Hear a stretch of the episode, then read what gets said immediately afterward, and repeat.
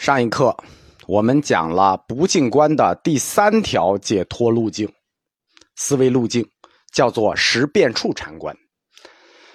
十变处禅观由十种观想构成，四色加六界，四色是青黄赤白，六界是地水火风空和实。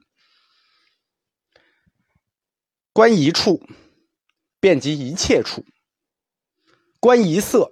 啊，世界都是这个色，观青世界青，观黄世界黄，观地则遍及一切处皆是地，观水则遍及一切处皆是水，地水火风皆如此。但是十变处比八解脱和八圣处的高，高在它最后两个关上，空观实观，这是什么？这等于直接观了因缘。我们说空是什么？空是因缘法推出来的，空无常，苦空无常无我，这是因缘法推出来的。它直接观空，对吧？万法为实，它直接观实。观四色，青黄赤白，知什么？知四大，知地水火风。观四大地水火风，知什么？知空。观空，知什么？知实。最后观十，走到观十这步，就已经走到了观的最高级别。我们说，万物都是实所造啊，你最后直接观十啊，令十遍及世界一切，无边无际，由此得出。我们观实，然后呢，世界一切无边无际都是实，最后得出什么呢？得出世界空幻不实的一个结论。大家懂了吧？为什么最后观实？为什么说觉得三界皆是实所造？你所有的事情都是为实所造？因为最后一关是观实，观实遍及了世界之后，那么真实。还是禅定中的真实，你无法区分了吧？无边无际了，因此得出这个世界就是由实所造，世界空幻不实，世界就是实。十变处禅观，它被认为用于对治三界贪，它是一条通向出世间的道路，就是十变处观到十。那你就找到了出世间的路，所以十变处禅观也叫出世间禅。这以上八解脱、八圣处、十变处，这就是二甘露门中不净观的三条思维路径，也可以说是在不净观下面的三种禅观。我们站在现代心理学和精神学的角度来看这些禅观啊，嗯，四有色定还好说啊，包括这个观四色还好说，四色知四大还好说，观四大、观空、观实这个东西，我们就完全不知道了。为什么？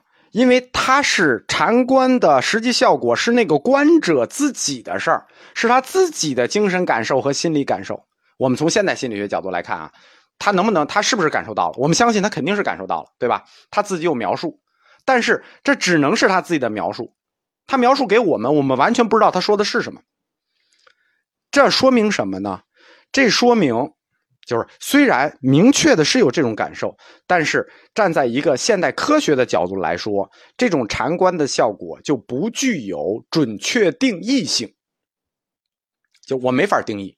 他说观四色，世界都是青色，然后观地，一切都是地，最后世界皆由遍及都是实，世界由实所造。他可以给你描述出来，前面的过程我们还能理解。比如说看一个东西，全世界都看成红的，那你戴个红色眼镜不就完了吗？你看世界不都是红的？但是观四色而知四大，啊，这个描述完了，也许我们还能理解。但是怎么观空，怎么观实，这个就很就没有准确定义了，对吧？我我们相信修行者是确实是见到了。但是他也只能给我们描述出一个整体的概貌，说是怎么样子，怎么样子，他只能描述出来。我们也知道语言具有不确定性，对吧？所以我们只能从一个整体上，或者大概上去把握修行者的这些禅定活动。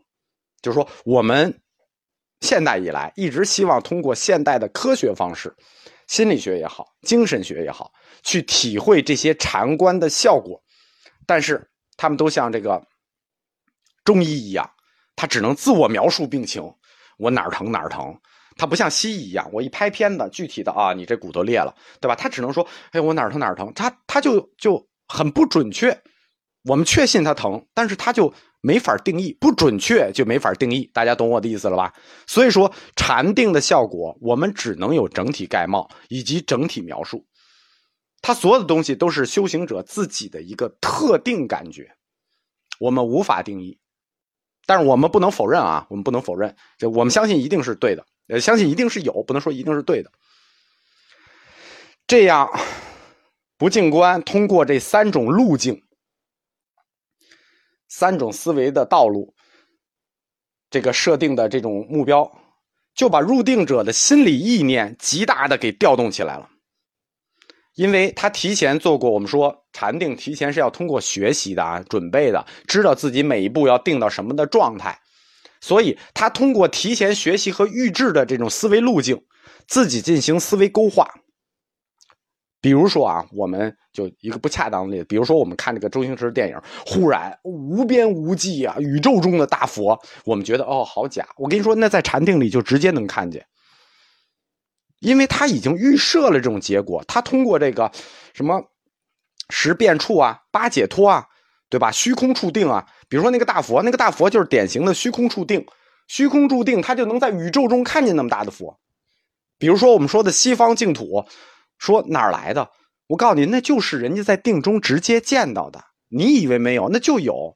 世亲大师说他有一正庄严，是因为世亲大师他看过，对吧？你没看过，所以你觉得，哎呦，他胡编。其实。佛教神学的这些东西，它都不是胡编，它是定中所见。因为他在入定之前预设了自己的思维路径，说我要在这个时候定到这个时候见到什么，定到什么时候见到什么。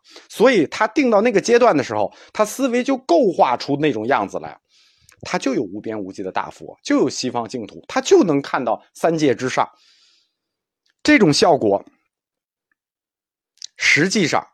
就是我们如果类比一下的话，它就很像西方流行的催眠术，对吧？就好像说西方催眠术，人一旦被催眠了啊，这个人就硬的跟那个钢铁一样，你踢他都不带动的，对吧？西方催眠术和东方的佛教禅定区别在于什么呢？就是禅定属于自催眠过程。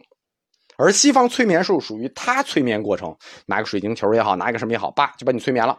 催眠之后让你干什么就干什么，说你现在就是一棵树，哎，你你就跟一棵树一样。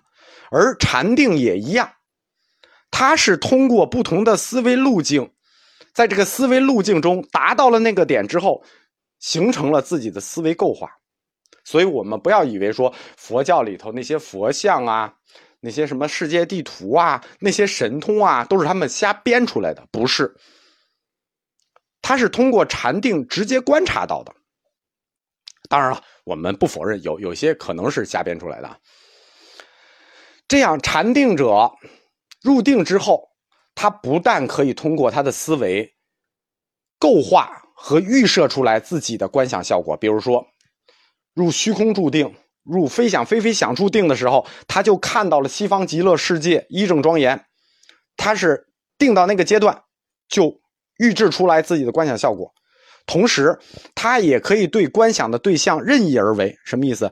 他已经到实无边处的时候，是不是他想干什么就干什么？他想说，我一下就变成像地球一样大的佛，他瞬间他自己就变成地球大的佛。